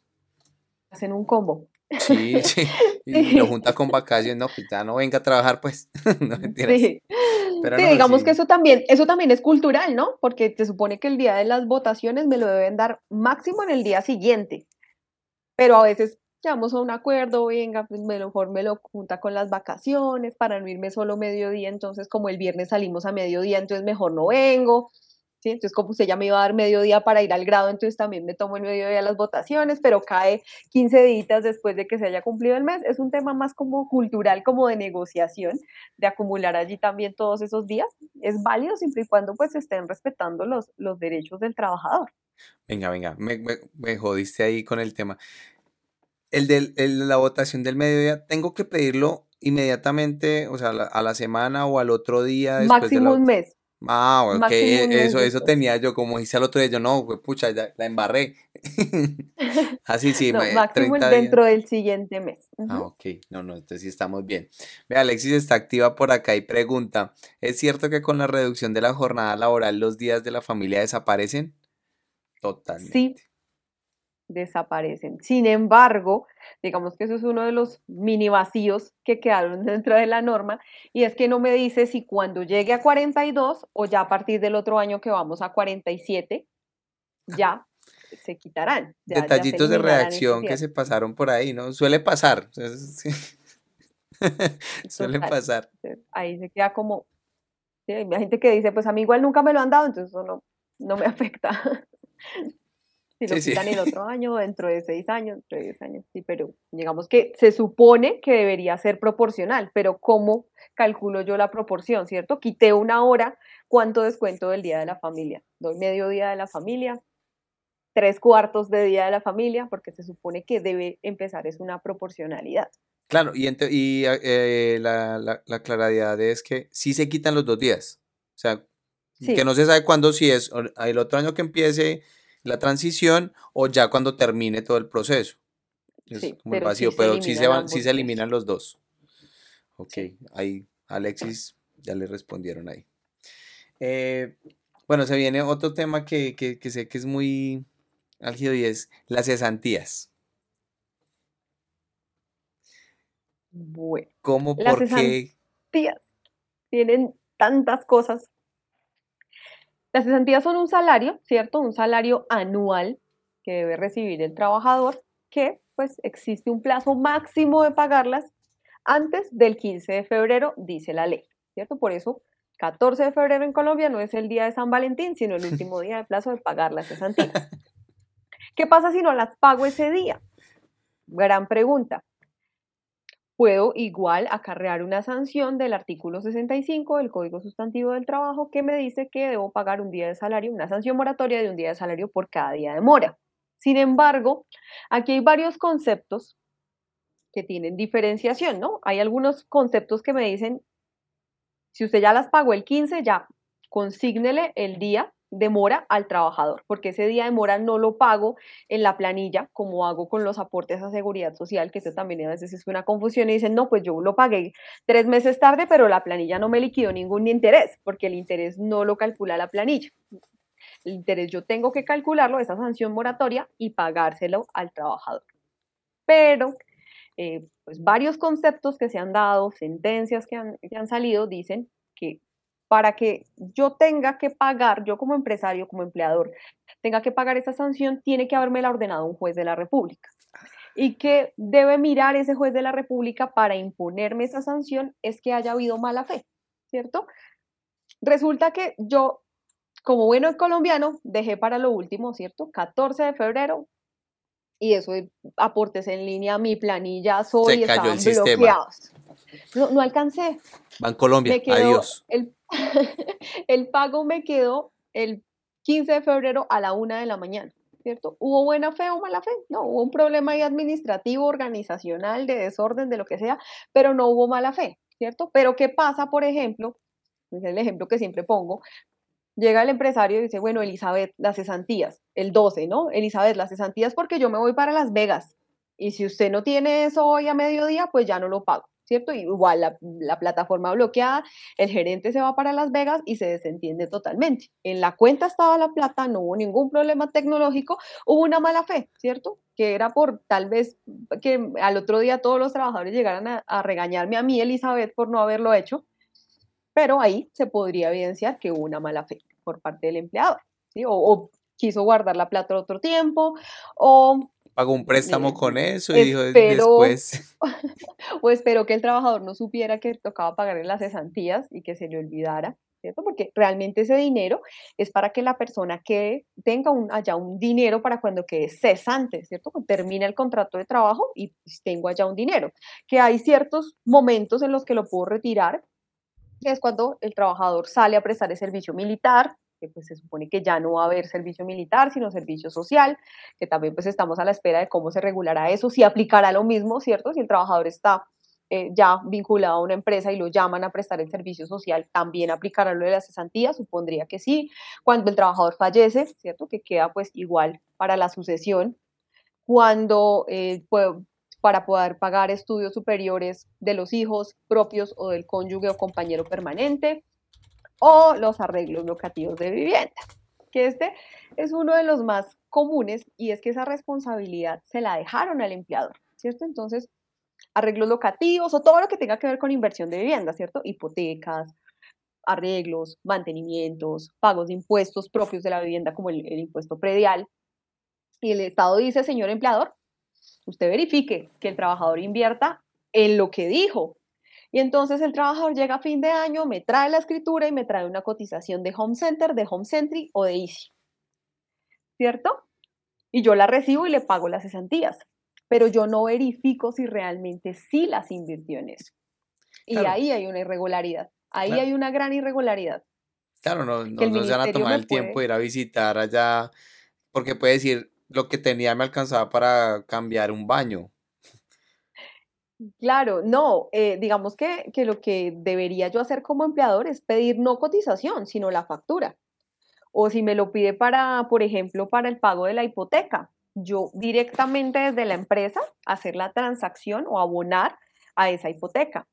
Si me lo pide para impuestos, que venga y me traiga luego el impuesto con el sellito de que sí lo pagó, porque estoy cometiendo una irregularidad, ¿cierto? Y de varias veces pues, eh, los jueces han dicho, es que usted no, el trabajo suyo como empresa es verificar o hacer el pago en debida forma, ¿cierto? Usted no puede confiar simplemente en la buena fe de que yo le di la plata y él sí fue y compró los ladrillos, el cemento y, le pagó al señor que le, que le arregló el baño, sino que tengo que yo haber, como empresario, yo tengo que haber verificado que realmente esos recursos se invirtieran en lo que dijo. Entonces ahí se vuelve un poco complejo, que por eso muchas empresas dicen, yo se la consigno al fondo y que, se, que el fondo mire a ver si se la da o no se la da. Sí, sí, sí, hay algunos son más fáciles para el retiro, otros ponen un poco más de, de trabas, por decirlo así. Lo que tú dices de la buena fe aquí nos escriben, la buena fe se presume, la mala fe se demuestra. Tiene toda la razón. Totalmente. Sí, nada que hacer. No, el, tema de cesantías eh, es eso, la gente lo, lo ve, lo percibe como, venga, tengo un dinero ahí, un ahorrito, venga, vamos a sacarlo. ¿Sí? Un, un, millón por año, vamos a poner el ejemplo, si, fuera constante. Un millón ciento diecisiete mil para este año. Hay que sumar el auxilio de transporte. la gente dice, no, ahí tengo por X años de trabajo 10, 15 millones. Y pues eso no es, sí es dinero, pero no es como, ay, pues una millonada, pues para, si es juicioso puede que haga algo, si no, le dura una sentada en una discoteca, pues. No, y mira que a pesar de todo, de tanta información que hay en redes sociales y en muchas partes, hay personas que todavía no saben que tienen un dinero allá en el fondo. Cuando les entregan la carta, dicen, es que me entregaron esta carta que dice que puedo ir a una cosa que se llama como por venir, como no sé qué, y yo no sé qué es eso. Y resulta que allá tenían cesantías de hace 10, 15 años o inclusive tenían de otras empresas que les habían consignado y que ellos no tenían ni idea que tenían un dinero allá. Y ganando interés y ganando interés. O sea, y interés un bajitico, ¿no? No mucho, pero no mucho. Sí, trabajan con la plata de uno. Ese es uno de los temas que siempre que se habla de empleabilidad en este país, de mejorar el empleo, salen los gremios de empresarios y dicen, bueno, podríamos mejorar el empleo si quitamos los intereses a las cesantías que tenemos que pagar nosotros y la caja de compensación. Porque ya los intereses, pues se los paga eh, el fondo. Cuando yo le consigno las cesantías en el fondo, pues el fondo le paga unos intereses, pero no son los mismos intereses. Entonces, siempre está ahí ese tire y afloje que en este gobierno no creo que pase. Eh, sí, no, es difícil, es difícil, es difícil. Porque lleva muchos años y pues eh, en cuatro años esta persona que está pues probablemente no va a arreglar todos los problemas que llevan 50 años eh, muy bien, cimentados, porque eso tiene una estructura ahí. No, ninguno. Eh, hay algo que, que es muy difícil reconstruir y también hay un tema y es que nunca va a haber un mandatario, sea del sector que sea, que nos vaya a tener felices a todos. Así es. Eso no va a pasar ni aquí, ni en Estados Unidos, ni en Suiza, ni en ninguna parte. Siempre hacemos esas comparaciones, ¿no? Es que en Suiza, es que en Estados Unidos, no, eso no va a pasar en ninguna parte. Sí, sí, no, no, es que no. Es, muy difícil tener contento a todo el mundo, eso sí es, es la, realidad. Mm, Sabes que con este tema también surgen muchas cosas con respecto a a, las, a los modelos de contratación. Hay gente que dice, yo nunca he sabido que son unas cesantías porque su contrato es, venga, 15 de diciembre, liquidación, prima, vacaciones, todo. Eh, ¿qué, hablabas hace un ratico de, de, los contratos? O sea, termina la persona haciendo, el, contador haga contratos, eh, o la de gestión humana haga contratos pero pues eso realmente es un ámbito jurídico. Y, y, sé, sé, porque los contratos hay que decir, venga, yo necesito estos cargos, estos son los perfiles de cargo, eh, créeme los contratos. ¿Sí? Y uno paga esa asesoría. No es, no es económica realmente. No debe pagar esa asesoría porque uno está buscando es blindarse en caso de que uno cometa un error, no le salga uno más caro todavía. Sí. Sí, y en muchos otros aspectos también. Cuando hablamos, por ejemplo, de un contrato con una cláusula de confidencialidad o con una cláusula de exclusividad. ¿sí? No solamente me estoy blindando de no pagar sanciones, sino también me estoy blindando de que llegue un trabajador y se me lleve una patente que se me lleve, eh, eh, que venga y trabaje acá y vaya y haga lo mismo en otro lado. Entonces, eso también es un tema de, parte y parte que muchos empresarios, eh, digamos que no, no, no, conocen. Aquí hay un tema con el tema de la contratación, inclusive yo todavía veo, cuando hacemos auditorías, contratos que están hechos en formas Minerva, que era una forma como, es como naranjita, y es un contrato y ahí lo firman, ¿sí? Y después llegan, no, es que él se me llevó los clientes, se me llevó la información, no sé qué. Pero es que acá en ese contrato no, había cláusula de nada, o sea, no, no, hay, no hay forma, ¿sí? Em, digamos que, uno de los temas aquí es ese desconocimiento. Entonces sale por allá eh, un asesor que no es asesor jurídico, sino un asesor X y le dice, ay, no, eso contrate a todo el mundo por prestación de servicios, con eso se ahorra primas, cesantías, seguridad social, una cantidad de cosas. Y luego cuando tienen un problema no, es que esta persona me... Pero esta persona no es abogado, esta persona no vino, hizo un análisis de la empresa, de, qué es lo que usted necesita, porque ahorita en pandemia, cuando salimos todos a aislamiento preventivo, también pasaron unas cosas allí supremamente complejas. Pues dicen, no, no contrate a nadie a término indefinido porque es que eso se quedan ahí para toda la vida. Digo yo, mm, no se tienen que quedar con el trabajador a perpetuidad si no se sienten bien con él. Y la gente contrataba a término fijo, ¿cierto? Entonces lo que tú dices, liquidan en 15 de diciembre y en enero volvieron a empezar contrato, ¿cierto? ¿Qué pasó con ese trabajador que empezó el contrato en enero y lo tuvieron hasta marzo? Pues si lo despido en marzo me tocaba pagarle una cantidad de, de, indemnización. Si hubiera tenido un contrato a término indefinido, había tenido que pagarle un salario de indemnización. Pero como lo contraté a término fijo, entonces tuve que pagarle como ocho meses de ocho salarios de indemnización. ¿De dónde? Cuando las empresas estaban era en un problema grandísimo. Entonces a veces le digo yo a los clientes, tienen que analizar es el tipo de negocio, qué tipo de negocio tengo yo, qué contrato me conviene más, el que le conviene a mi vecino tal vez no es el mismo que me conviene a mí. Además que eso tiene muchísimas otras variables, pues no contrate a todo el mundo por temporal. Y resulta que la, temporal eh, es solamente para contratos temporales y contratan a la secretaria, a la recepcionista, al gerente, a todo el mundo por temporal y resultan con cita ya en el, en el juzgado laboral pagando. Ahí sí toca contratar a un abogado laboral que tenga experiencia en esos procesos, entonces ahí toda la plática que me ahorré, pues ya eh, me la gasté como por 50 mil, porque allá pues me sale, además que esas demandas duran mucho tiempo, pueden durar siete años ahí y una cantidad de dinero en intereses, en sanciones, en muchas cosas.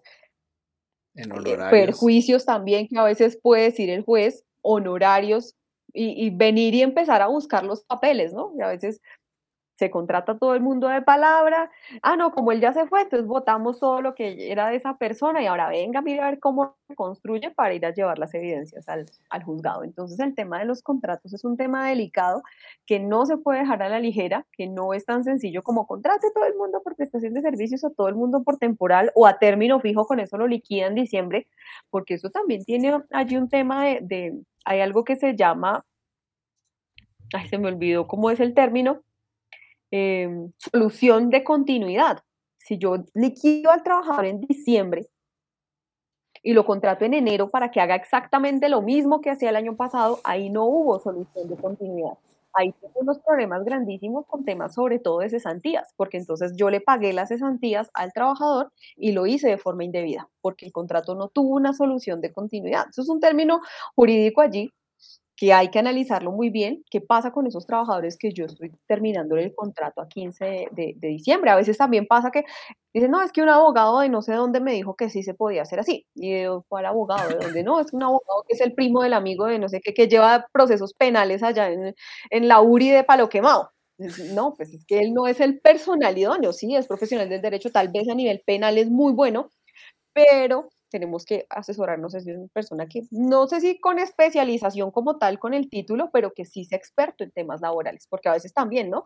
Desde que las universidades venden especializaciones como opción de grado, pues hay una cantidad de profesionales con especializaciones, pero no con especialidades.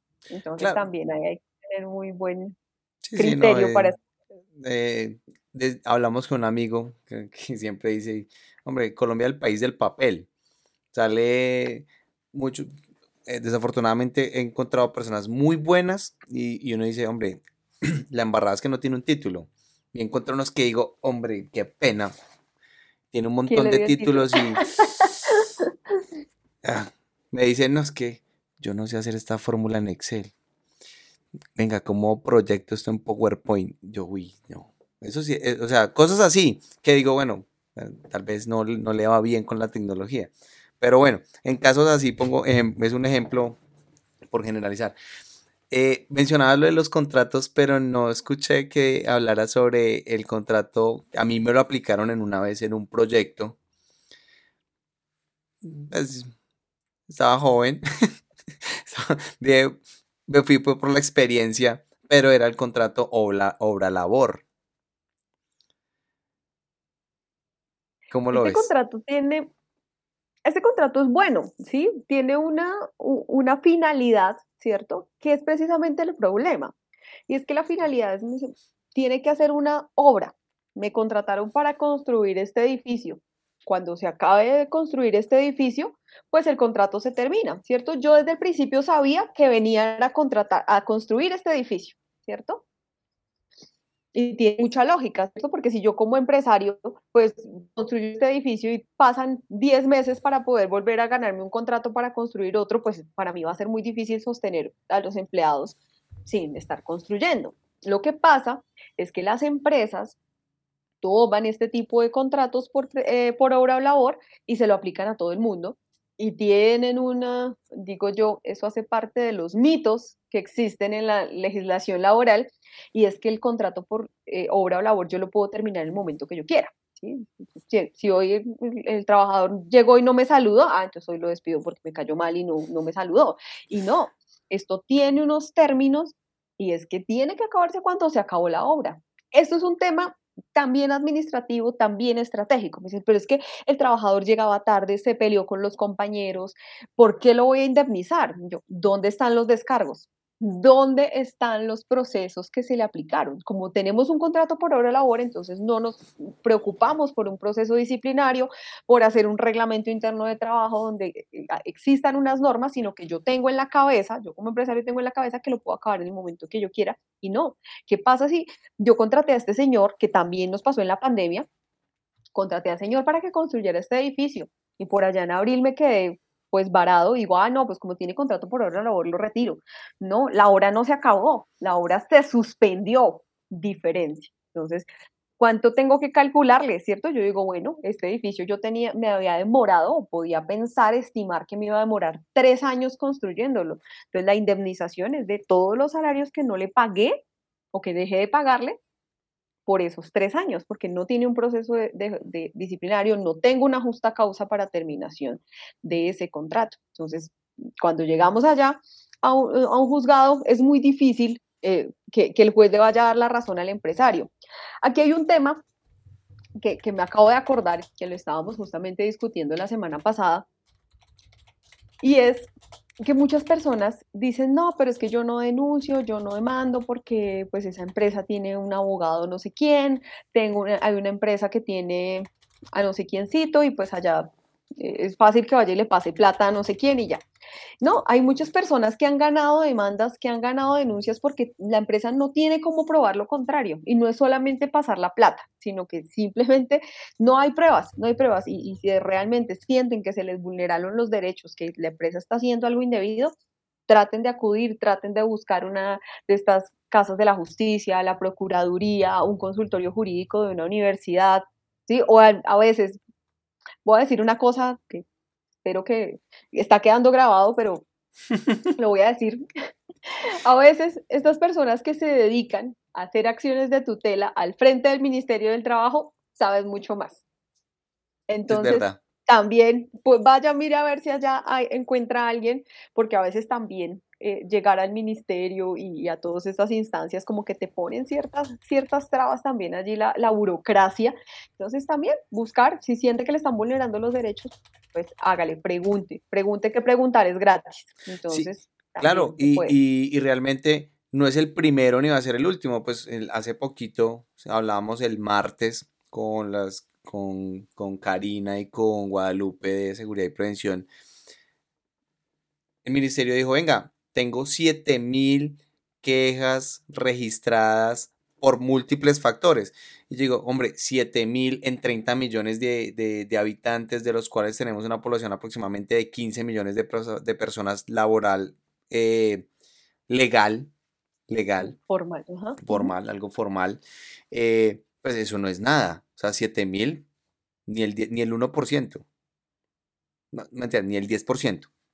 Entonces, me, me, me, cuestiono y es que la gente le, da miedo, le da pereza, lo que tú dices es verdad, uno vaya y fácilmente tiene una asesoría en cuestión de minutos y, y, te ayudan a solucionar un problema, al igual que es lo mismo como que va al tránsito y se encuentra el montón de gente afuera, hombre, eso le solucionan a usted, le borran comparendos y le hacen de todo. Pero se vuelve muy complejo cuando el tema, este tema laboral tiene demasiadas normas, demasiadas unas que cumplen, otras mm, pasan derecho. Con este contrato, por acá también me preguntan, es que ese contrato de obra labor eh, y, preciso, yo no sé, es que como que me está hackeando Alexis la mente o algo así, porque ese contrato que nos hacían a nosotros en ese proyecto era por porcentaje de avance. Entonces, cada cierto tiempo, pues llegaban y te llamaban y decían, ven, para renovar el, el contrato, hacer el otro sí, colocar el otro sí porque pues se va a ampliar el porcentaje. Eh, estamos hablando de, una obra, pero quiero traer a colación de que este contrato en servicios, ¿cómo lo ves? Eh, hay actividades económicas que, su, su auge es ciertas épocas del año. Por ejemplo, almacenes de cadena o de ropa, pues lo que es la época entre octubre, noviembre, diciembre y cierta parte de enero son el boom. No sé qué, qué opines de eso. Por temporadas. Sí, se puede generar un contrato por temporada. Lo que pasa es que yo tengo que saber más o menos, digamos, tener una claridad en cuánto termina la temporada.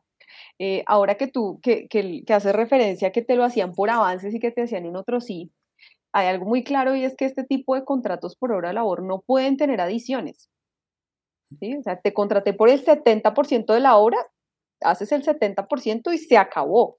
Estos contratos no se prorrogan, no se adicionan, no se cambian de, ah, no, como eh, te cambio el, el, concepto, ¿cierto? El objeto del contrato, entonces ahora es para hacer el otro 30%, no, ese contrato no se puede modificar, no se puede cambiar, no tiene otros sí, modificaciones, prórrogas, se acabó y se acabó. Si no, pues ya estamos hablando de que no era por una obra. Ya estamos hablando entonces de que existió otro tipo de, de relación allí eh, eh, laboral.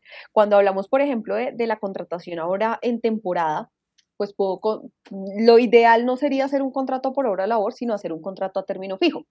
Entonces, te contrato desde el primero de noviembre hasta el 15 de enero. Listo, 15 de enero, entregas eh, y listo, no hay ningún problema, porque por hora queda un poco más complejo, ¿cierto? Por alta temporada, temporada alta, te contrato por temporada alta, que es una temporada alta.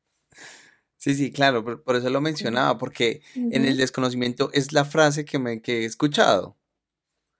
La temporada, pero para algunos la temporada es hasta el 15 de diciembre, para otros puede irse hasta enero, como por ejemplo sector turístico. O la temporada puede fluctuar todo el año. Sí, los eh, negocios, los negocios en diciembre venden juguetes, en enero uniformes, en febrero también útiles escolares, en marzo cosas para el Día de la Mujer, entonces todo el año hay temporadas. Sí, sí, sí, tienes toda la pues razón ahí. se, hay que ser específico. Por ejemplo, si yo te contrato a ti y te pongo en el contrato que eres agente call center, si yo tengo un call center, pues necesito agentes call center todo el tiempo, entonces no puedo hablar de que había una hora determinada. Ah, otra cosa si te coloco, que tú eras eh, agente call center de la campaña número 7524 con X empresa de telecomunicaciones. Si se acaba el contrato con X, ese contrato número tal con X empresa de telecomunicaciones, pues se acabó la obra. En verdad se acabó la obra. Pero si yo te puse agente call center, pues te, te, tendría que pasar a otra campaña. Claro, es por proyecto. un tema. Es un tema súper, súper complejo porque a veces es la misma redacción del contrato la que se queda. Sí, sí, no, yo estoy de acuerdo con el tema de los contratos, como te digo, eso es, eso es boba. que, ah, venga, nos ahorramos esa plática, entonces Google contratos, tan descarga archivo, no. Lo mejor es que te que quede muy claro. Y la otra, la gente no lee lo que firma. Sí, yo siempre digo, hombre, lean, lean, y eso porque me pasa mucho en tareas críticas los permisos de trabajo. Ah, firman y firman un papel en blanco. Y digo, es que acaso usted firma un cheque en blanco, usted le va dando la cuenta, su contraseña y cuenta bancaria a Raimundo y todo el mundo, no. Sí, y ese es un tema que tiene dos aristas, ¿no? Dices, la gente no, no lee los contratos, pero a veces pues yo no entiendo el contrato. Claro. Entonces allí también hay un tema y, que yo se lo digo mucho a, las personas eh, que, se forman, sobre todo con nosotros aquí, y es cómo manejamos ese lenguaje para con las personas. ¿sí? Venga, no entiendo qué es lo que dice acá. Ah, no, yo tampoco, porque eso lo hizo fue el abogado. Así, ah, tienen, una, tienen un fetiche con las palabras que están en latín traducidas. Entonces, ¿cómo hacemos, cierto? Tratar siempre de que ese lenguaje, de, ese conocimiento, pues que la persona pueda saber qué es lo que está haciendo, qué es lo que está firmando, a qué se refiere esa cláusula que le estoy poniendo en el contrato, ¿sí? Pues sí, lo hizo el abogado, pero pues venga, explíqueme a mí en palabras eh, castizas, para yo poderlo explicar al trabajador en lenguaje coloquial, ¿sí? A veces yo le digo a, las personas y a veces no lo entiende uno, que medio lee, que lee todo el tiempo de eso, pues mucho menos una persona que no tiene ni idea de eso. Obviamente, si quiero hacer las cosas bien, ¿no? Si no, pues, ay, no, no pregunte, firme, usted firme, ¿quiere trabajar o no quiere trabajar? Ah, sí, sí, sí. No, y e, esa, esa, es, esa me pasa mucho también porque a mí me ha tocado que en, ciertas actividades de, de, formación, pues hay unos documentos que se diligencian por, por inscripción. Y, y se me acercan y me dicen, profe, yo no, no sé leer ni escribir. Hombre, no me preocupe. Los datos son muy sencillos. Nombre, cédula, los datos así. Eh, y ya. Ahora, ahora me hiciste caer en cuenta. Entonces, ¿estos cómo hacen cuando les dan un contrato fácilmente les dan ahí en la cabeza, dicen, no, ya toda su quincena va a ser consignada a mi cuenta bancaria. Y firman. Total. Eso podría ser legal. Sí, pues digamos que, que ahí hay un tema y es que eh, hay prima la realidad sobre la forma, ¿no? La forma pues dice que él firmó eso, pero pues la realidad es que fue engañado, ¿no? Entonces habría que entrar a probar que fue, que la persona fue, fue engañada. Y mira que aquí me, me acordé de algo que, que, leí el otro día en redes sociales, de una persona que preguntaba que qué hacía, que habían, los empleados habían elegido al representante del COPAST, ¿cierto? Pues el que ellos querían, su compañero, y la persona no sabía leer y escribir. Y entonces decía, no, entonces tiene que decirle que no es idóneo porque no puede hacer el curso de las 50 horas.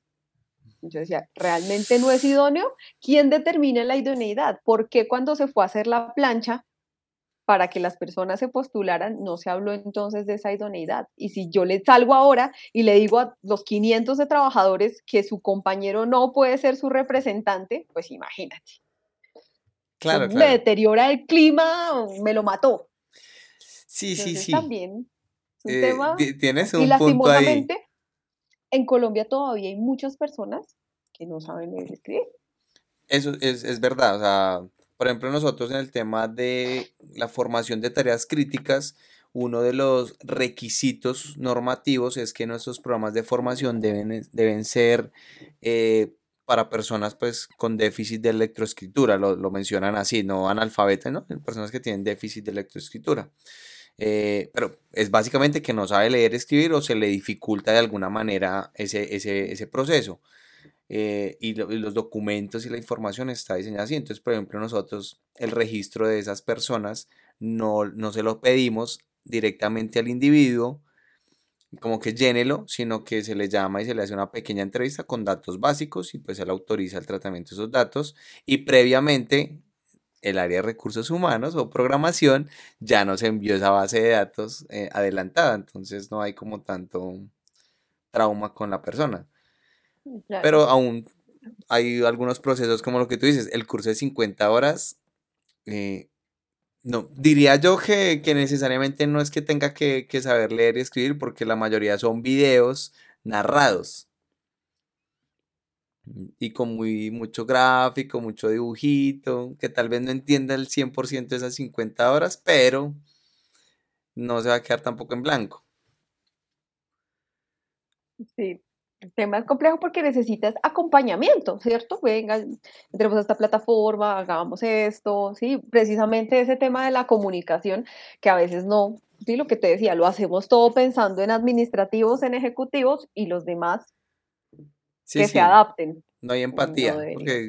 No debería, ser, claro. Palabra que estuvo de moda durante la pandemia, la empatía. Sí, sí, porque salió a relucir con la de los huevos a 1800. Sí, sí, el tema es, bien complejo. Eh, de hecho, eh, el mundo se está transformando en muchos aspectos y, tenemos que ir para allá eh, a nivel de, empresa, de talento humano, lo que tú dices, la persona no me pagaron, el contrato no era el que yo esperaba, no me dieron las garantías, pues me voy. Sencillo. Y hay sectores en los que la gente rota muchísimo más que en otros. De hecho, yo hago una confesión aquí y hoy Asociados dejó de hacer procesos de selección porque se volvió supremamente complejo reclutar talento. Atraer y reclutar talento se volvió, es un tema súper, súper complejo. Dijimos un momento, necesitábamos un, candidato y sufrimos para, para encontrarlo y dijimos no, no más. Cerremos acá porque el tema se volvió supremamente complejo. Necesita ya un tema supremamente especializado para, para poder encontrar los, los talentos. No, es verdad. Tienes, tienes razón con ese tema de, la contratación. Es, difícil encontrar personas pues que se adapten a la necesidad que tiene la empresa puntualmente. Y, y lo, y digamos, en grupos de seguridad, es muy común de, muchachos, no compartan ofertas de este tipo, pues nos parece ofensivo. Y es verdad. Y sale como los memes. Venga, psicólogo, recursos humanos, abogado, eh, toca ser contador para hacer presupuestos. O sea, literalmente hay que tener un montón de, cosas. Y cuando uno va a ver el salario, uno dice, no, pues hombre, eso trabajo en otra cosa y me mato menos, me estreso menos. Totalmente. No, y que en muchos casos eh, tú dices, bueno, la necesidad, ¿cierto? Hay gente que tiene la necesidad y acepta ese tipo de, de salarios, pero uno no va a ser feliz y dos, va a dejar todo medias, ¿cierto? Porque definitivamente no tenía ni idea de hacer un presupuesto, no sabía cómo se liquidaba la nómina, entonces pues tuve que aceptar porque necesitaba el trabajo, pero al final pues todo me quedó a medias. De pronto lo pude haber acabado, ¿cierto? Pero no, quedó como muy por encima porque realmente no existe el conocimiento. Y eso es muchas veces lo que no piensan los, los empresarios porque a veces no se involucran dentro de los procesos, sino como dicen, se enfocan solamente en vender, vender, vender y no se enfocan en los demás procesos, entonces no conocen las necesidades. Claro, y eso, pasa mucho porque alguien, alguien, eh, eh, yo lo recalco mucho y es que las personas de gestión humana, los de seguridad, eh, en el caso, lo, lo, lo, lo, que tú mencionabas de los contadores, pues que terminan siendo casi que administrador de la empresa y con un montón de responsabilidades que uno dice, pues, no sé, debe ser porque es muy juicioso o algo así, pero terminan cargándose cosas que no les corresponde, o sea, yo no sé hacer presupuesto, pues venga, yo me siento con el contabilidad y le digo que me ayude. Eh, yo no sé hacer afiliaciones, venga, yo me siento con gestión humana y probablemente gestión humana me dicen, no, yo tampoco sé, apenas estoy aprendiendo, venga, pero hay cursos, o sea, y como que cada uno tiene su rol. Mm, en, seguridad parece mucho, por ejemplo, plan de mantenimiento. Hombre, pues si usted no sabe nada de mantenimiento, nada de mecánica, nada de electricidad, pues busque y vaya, siéntese con el que sabe y, y móntelo pero terminan cargándose un montón de cosas y digo, pues que no te corresponde. No hay necesidad de usted estresarse por algo que no va a quedar a medias. Sí, hace algunos días alguien me decía que todos los que eh, teníamos alguna formación en seguridad y salud en el trabajo debíamos tener curso de alturas. ¿Cómo íbamos entonces a firmar un, permiso de alturas? Yo, yo, no, yo no voy a firmar permisos de altura. Entonces sí, se tiene como esa percepción de que, y de hecho ahora lo piden así, ¿no? Concurso de alturas, curso de 50 horas, certificación en RUC, eh, auditoría de ISO 9000, no sé qué, una cantidad de roles allí que muy seguramente ni siquiera los alcanzan a hacer todos. Hay, hay algo que yo les digo, hay empresas que piden que la gente sea bilingüe cuando no usan el inglés. Cuando todos, no, somos una multinacional y necesitamos que sea inglés B2, B3, B10, y ay, ¿dónde tiene la casa matriz? En México. Tenemos presencia en México, en Ecuador, en Chile, y pues, ¿por qué el inglés? Y, no, y, te das cuenta que la persona entra y nunca usa el inglés. Sí, sí, sí. Pasa mucho con el, el, tema de alturas, eh, lo piden mucho, eh, es verdad lo que tú dices, pero en ninguna parte dice es que el de seguridad o salón del trabajo debe tener el... No. Es más, la norma en ese momento, las dos últimas que sacaron para tareas críticas, que son la de alturas y la de confinados, en su apartado dice que realmente el curso que se le debe exigir al profesional de seguridad y salud del trabajo es el curso de administrador y no tiene nada de práctica. No hay nada, es totalmente teórico, presencial o virtual es muy enfocado a entender la norma y, de cómo implementarla. Entonces, yo también conozco muchos así como tú me mencionabas en un principio, colegas, dicen, no, yo no, no, pues yo no, no, puedo trabajar en alturas por una condición médica o porque pues, me da miedo, me da terror, no salgo al balcón porque de pronto me tiro. Total, ese es mi caso. No que me tire, pero si no me puedo acercar. O sea, yo vivo en un primer piso, de hecho no me puedo acercar como a la ventana porque me da, entro en crisis de pánico. O sea, no sé, ya empiezo a acercarme a la ventana y empiezo a dar los pasos más corticos. Ya es un tema funcional mío. No, no, y es normal, eso pasa a muchas personas, que, el que dice, puedo vivir en el, eh, puedo trabajar en el piso 10, pero no me subo a ascensor, ni a palo, me voy por las escaleras. E, es, entendible.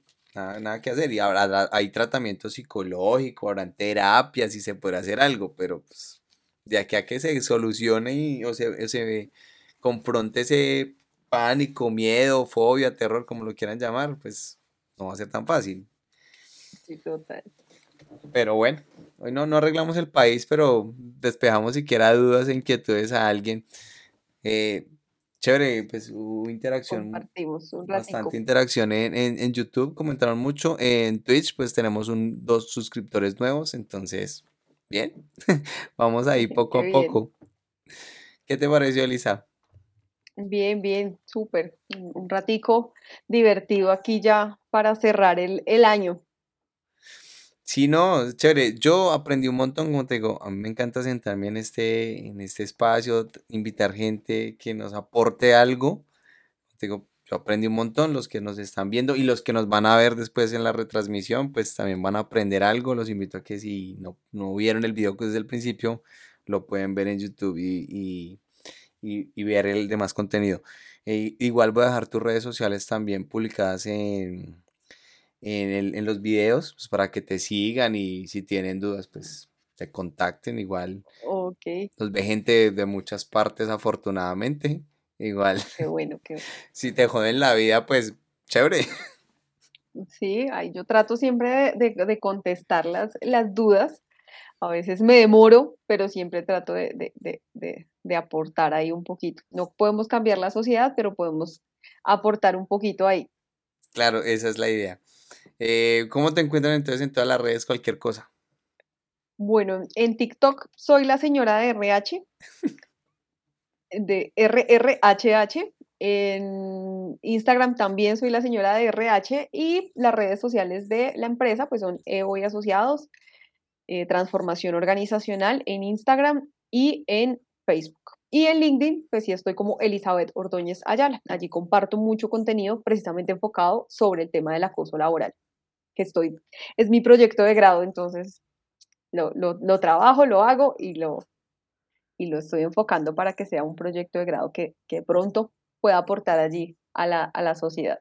Sabes que, eh, eh, como mencionas con esto, em, hay una aplicación que está haciendo un tema donde está buscando que muchas personas que necesitan hacer tesis o proyectos de grado la hagan a través de, ella y están dando incentivos por si de pronto te interesa. Cuéntame, cuéntame, porfa. Espérame, te, la, te, la, digo acá, voy a buscarla. Que me salió hoy precisamente.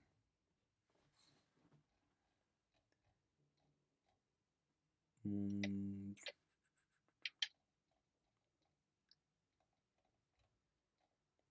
Acá está. Eh, es en Geniali. O en Geniali. Mm. ¿Sabes cuál no es? Sé qué. Me suena, pero no. Es, una aplicación para hacer mapas mentales. Pero te es, un aplicativo web realmente y te permite hacer eh, mapas mentales, mapas de procesos, flujogramas, y están haciendo en este momento incentivos para que hagan las tesis a través de su aplicación, dan incentivos económicos y están rifando un montón de cosas. Vamos a mirar a ver si la voy a compartir a todos mis compañeros porque todos estamos igual. Terminamos materias y estamos todos con el tema de la tesis. No, y todo el mundo dice tesis y, realmente creo yo que, que, no es tanto lo, lo complejo de hacerla, sino que se imaginan cuántas hojas tengo que escribir con normas APA. cuántas referencias, dónde encuentro referencias confiables y dónde no. Exacto. Entonces, de pronto pueden romper la caja y hacerla con, con esta. Listo, voy a buscarla. A ver. Bueno, no, y Elisa, o sea, nada, igual seguimos en contacto, no se me pierda y... Claro que sí. Estás invitadísima los martes, siete y media, cualquier duda, tema que quieras de pronto también hacer. Dale, muchísimas gracias por la invitación. Compartimos un rato bien, bien chévere en este, en, este tipo de formato. Siempre lo había hecho como muy, como muy formal en varios lugares donde me han invitado. Me gustó mucho participar aquí. Igual, lo, que te digo, cualquier tema que, eh, sientan que les puedo aportar en algo, eh, con mucho gusto, ahí están mis, redes sociales. Entonces, mil gracias a ti. Contame pues. Dale, no, muchísimas gracias, señora de RRH. Listo. Muchas gracias.